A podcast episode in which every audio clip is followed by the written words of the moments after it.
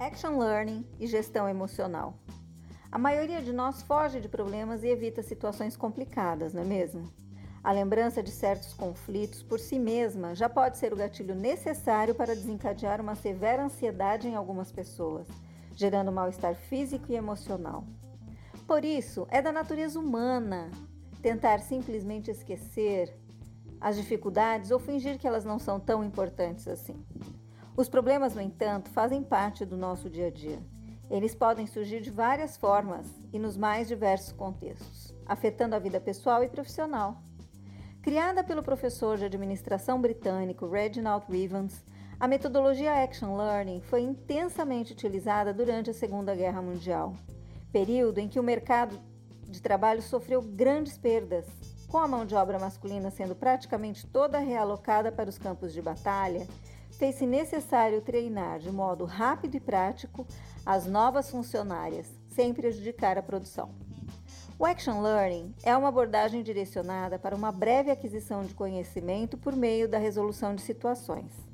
Ao mesclar teoria e prática, o método busca tornar o aprendizado mais dinâmico e abrangente, levando o indivíduo a desenvolver bases teóricas e testá-las simultaneamente. Isso ocorre ao longo de, de várias etapas: problema, grupo, pergunta, ação, aprendizagem e coach. O problema.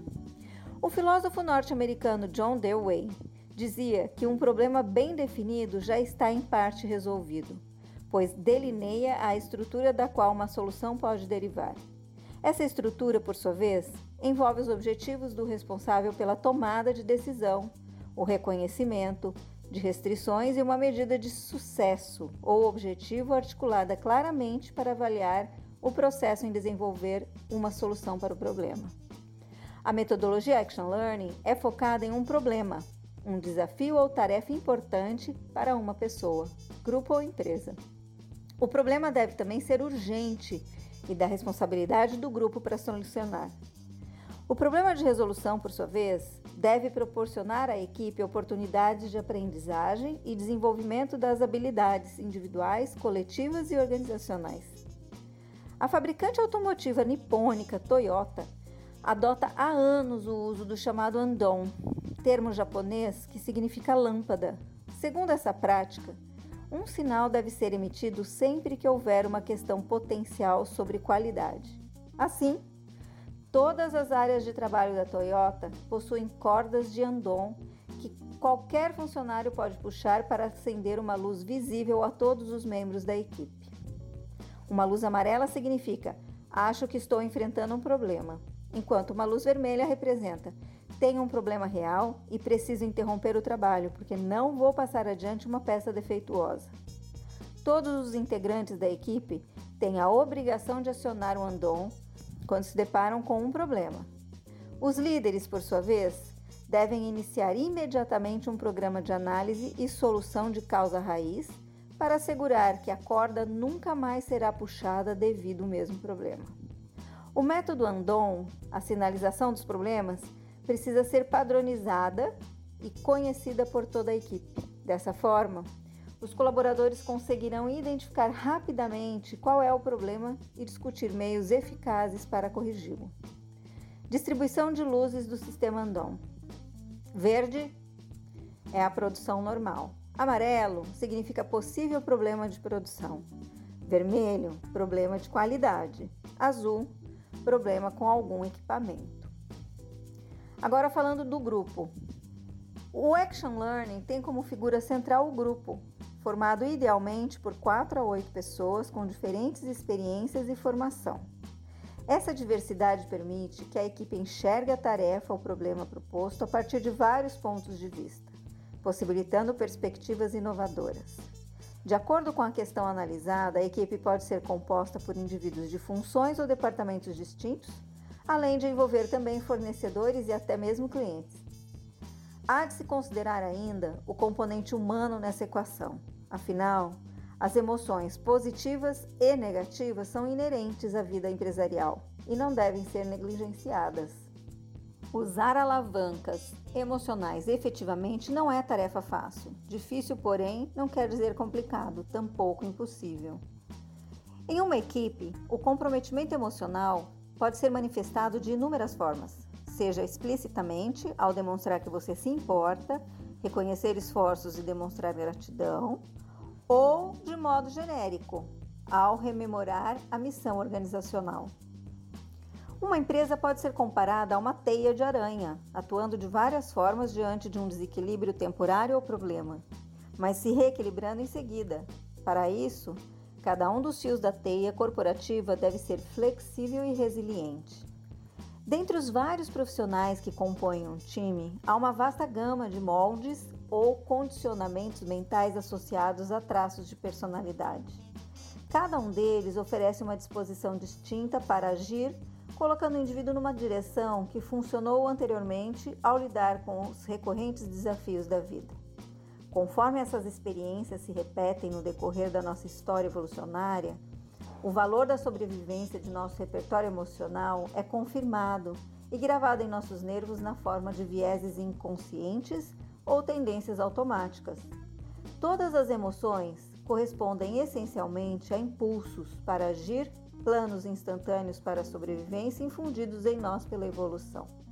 E o cérebro humano considera tão importante a proteção proporcionada pelos moldes mentais que eles são literalmente preservados como questão de vida ou morte no âmbito neurofisiológico, entranhados na caixa craniana de cada um de nós.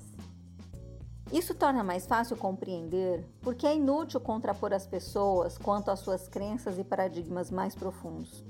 Como explica Leonardo Lourenço, neurocirurgião do Hospital das Clínicas da USP, para efeito neurofisiológico do cérebro, a sobrevivência dessas pessoas e a sua também, sinto informar, literalmente depende da servidão a seus respectivos moldes mentais. Tentar convencer a mudanças ou mesmo expor as incongruências do, dos condicionamentos mentais de alguém é, para efeito desses núcleos cerebrais profundos e antigos, o mesmo que apontar uma faca pontuda afiada e mortal contra a garganta dessas pessoas. Isso é muito fácil e evidente de enxergar nos outros, mas não parece tão claro e óbvio ou nítido quando examinamos a nós mesmos. O convívio social, seja na vida particular ou no trabalho, gera conflitos, porque as pessoas tendem a defender ferozmente seus próprios moldes mentais. Sendo assim, ao buscar soluções para um problema em equipe, é necessário, antes de tudo, conciliar interesses, ou seja, aceitar parte do que os outros querem e abrir mão de parte do que se quer. Trata-se de ser capaz de negociar a própria posição para chegar a um ponto comum, repartindo diferenças e compartilhando interesses. Tão importante quanto ajustar os condicionamentos mentais dos membros do time é definir o tamanho adequado dele. A questão do tamanho ideal das equipes é algo que se discute desde o alvorecer da psicologia social, conta Jennifer Miller, professora do Departamento de Administração da Wharton, referindo-se ao trabalho pioneiro de Maximilian Hingelmann, engenheiro agrônomo francês. Hingelmann descobriu que quanto maior a quantidade de pessoas puxando uma corda, menor será o esforço de cada uma delas. O clássico estudo de Hingelmann sobre a corda esticada, conhecida como o efeito Hingelmann, avaliou o comportamento de indivíduos isolados e em grupos enquanto puxavam uma corda. Em seguida, foi medida a força de tração. À medida que crescia o número de pessoas que puxava a corda, verificou-se que a força total gerada pelo grupo também crescia. Porém, a força média exercida pelos membros do grupo caía, o que confrontava a teoria de que o trabalho em equipe levava a um esforço maior. Na época, Hengelmann chamou esse fenômeno de esforço mínimo, citações em que o time camufla a participação inexpressiva de alguns de seus integrantes. Duas pessoas formam o quê? Uma equipe ou uma díade? Com três pessoas, temos a possibilidade de uma batalha pelo poder de dois contra um. Existe a ideia de que três é muito diferente de dois e de que números pares talvez se diferenciem de ímpares pelo mesmo motivo. Na minha opinião, quando se chega a oito ou nove pessoas, o grupo se torna difícil de manejar, o que leva à sua fragmentação em subgrupos. Dependendo da tarefa que a equipe se propõe a realizar, isso pode ser bom ou mal. Existe uma percepção de que, com o crescimento da equipe, possa haver uma espécie de esforço mínimo por parte de alguns de seus membros, observa Catherine Klein, professora da Wharton, em um estudo intitulado Modelos Mentais de Equipes e Desempenho. Jeff Bezos corrobora essa ideia. Eu acredito no grupo de duas pizzas. Se você não conseguir alimentar o grupo com duas pizzas, ele é muito grande, afirma o CEO da Amazon. De acordo com George Brough, formado em ciências políticas pela London Metropolitan University e vice-presidente de desenvolvimento organizacional da Caliper, o Action Learning consiste em um fazer as perguntas certas em vez de fornecer respostas. Nós não falamos eu acho para alguma questão. Nós pensamos o que eu preciso fazer para solucionar tal problema. Depois, vamos mais a fundo e definimos possíveis ações, colocamos em prática e refletimos sobre os resultados da ação. Depois da reflexão, iniciamos um novo ciclo de perguntas, ação e reflexão. Repetimos isso até chegarmos na solução ideal, explica. A ideia é simples. Se você fizer perguntas melhores, obterá respostas melhores. Bill Gates, por exemplo, nunca se questionou como eu faço para construir o melhor software do mundo. Em vez disso, ele perguntou: como eu faço para desenvolver um sistema operacional capaz de controlar todos os computadores? Pode parecer insignificante, mas fazer perguntas mais coerentes é um passo fundamental rumo ao sucesso. E graças a ele, a Microsoft tornou-se não somente uma gigante de softwares, mas também uma marca extremamente poderosa no mercado da informática, controlando cerca de 90% dos computadores pessoais em todo o mundo. Eu sou Gisele Saad, gestora da Rede Felipelli. Acreditamos que compartilhar conhecimento é somar força.